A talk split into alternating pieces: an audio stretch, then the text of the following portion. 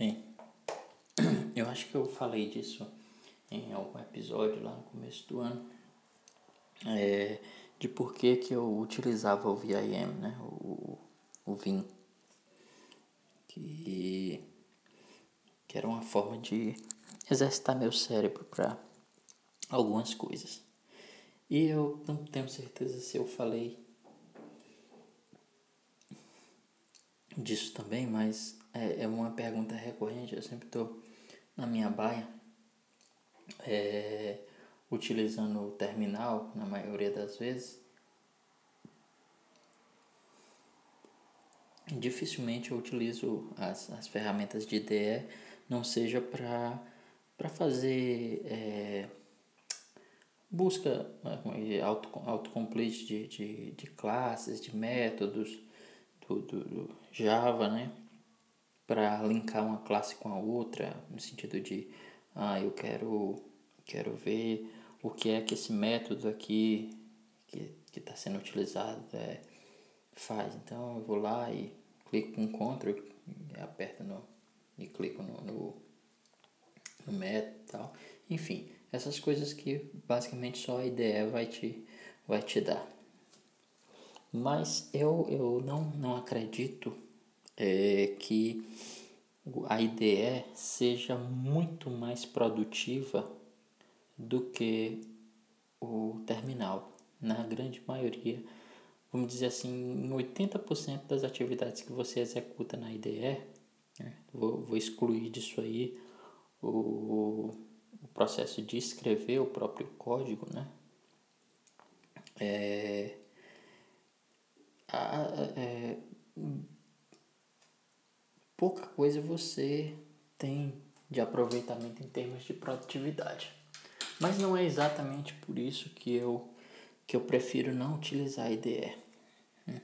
Na sua grande maioria do tempo, na grande maioria do tempo, eu me vejo forçado a usar o terminal porque meu trabalho hoje está muito vinculado à automação de processos, né?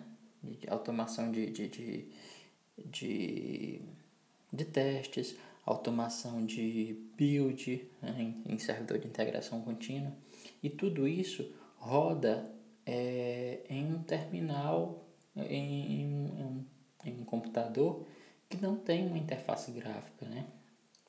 que é, como o nome diz, é um processo automático. Né? Provavelmente o servidor de integração contínua vai puxar de um repositório e vai executar um comando padrão com alguns parâmetros para obter um resultado.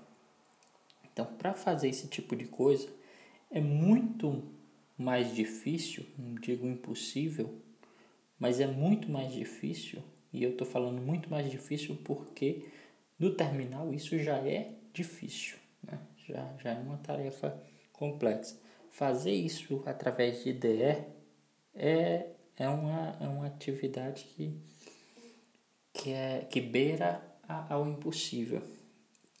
Então, eu concentro minhas energias em aprender como utilizar a, as ferramentas de forma é, a conseguir que elas funcionem no terminal, né? na, na linha de comando.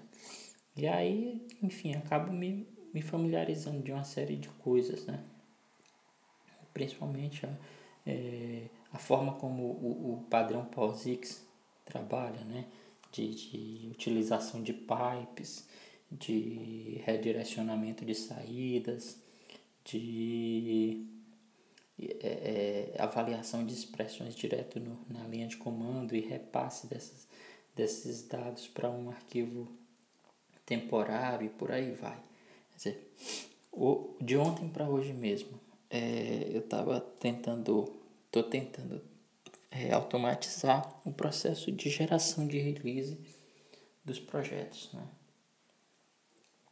E o que eu estou envolvido. E testei no Git, né? Utilizando o Git e funcionou normalmente, de boa.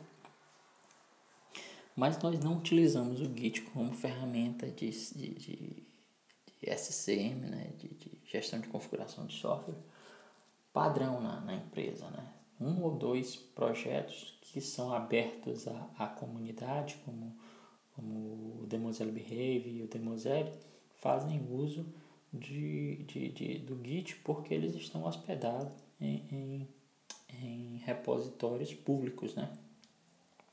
Mas a grande maioria dos nossos projetos não estão no, no, em repositórios públicos, né? nem poderiam. Né? E aí a, a, empresa achou melhor adquirir uma ferramenta da IBM. Né? É, é, um, é um ALM, um LL, algum, alguma coisa relativa a, ao, como é ao controle do ciclo de vida de um software. Né?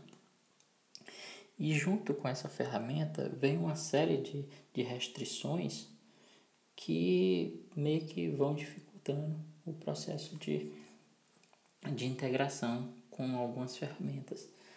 Né?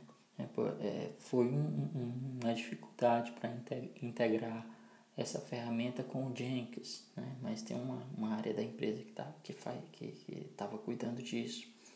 Agora, para utilizar esse, esse plugin que gera, que gera release, é, ele, ele tem uma implementação para o, o, o Jazz, né, que é, o, que é o, o versionador corporativo da IBM, e só que ele não completa o ciclo, né, porque basicamente para gerar um release você precisa é, modificar o artefato de, de projeto, o POM, né? tirar o, o traço snapshot e substituir pelo nome da versão que você deseja é, é,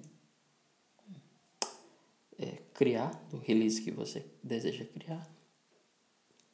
Depois gerar a build, fazer o deploy dela no, no repositório de artefatos e, e, e gerar um snapshot para esse, esse ponto que você modificou, né? registrando naquele ponto que você é, modificou o POM para poder gerar uma release? Versionar esse, esse artefato. É, e uma vez terminada a build com sucesso, agora você tem que é, versionar novamente ou modificar novamente esse POM para a próxima versão de desenvolvimento, que pode ser a mesma que, é, que, que existia antes de você modificar esse artefato na primeira vez, ou pode ser uma que você, que você indique.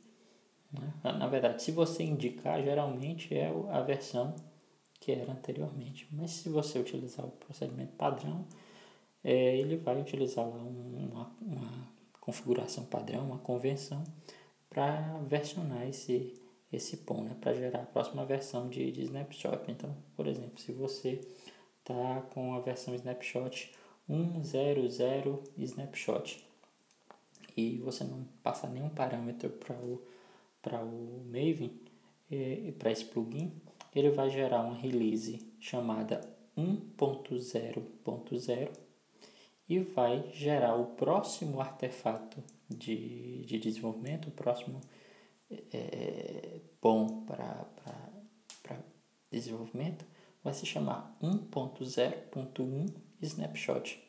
É, então, tudo isso ele tem que registrar. Um dos detalhes é que depois de tudo isso ele tem que vincular isso a um item de, de trabalho, né? coisa que você não tem que fazer no Git, por exemplo. E aí, como a ferramenta não faz isso, né? o plugin do Maven não faz isso, eu tive que apelar para o terminal, né, para um script, um, um script shell, para conseguir realizar é, a tarefa com sucesso. E hoje eu já praticamente concluí esse procedimento, mas amanhã ainda vou ter que fazer alguns ajustes, né? E provavelmente é, para os próximos meses aí, se a gente adotar mesmo esse procedimento, a gente vai ter que ainda fazer alguns ajustes, porque provavelmente ele não vai estar tá 100%, né? Mas enfim, a, a, o que eu quero deixar aqui registrado é que é, se dê ao trabalho de aprender a utilizar o terminal, o, o, a linha de comando. Porque, na pior das hipóteses, quando tudo, quando as ferramentas de IDEA e tudo mais não funcionar e não te derem uma opção, você ainda tem o script de shell, de, de, de linha de comando, para te, te ajudar, para te socorrer em última instância, né?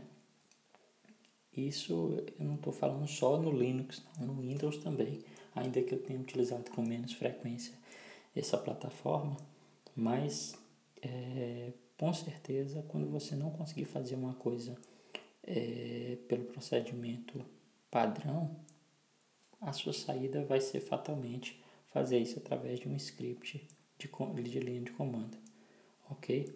Então fica aí a minha é, dica de hoje. Um grande abraço e até amanhã.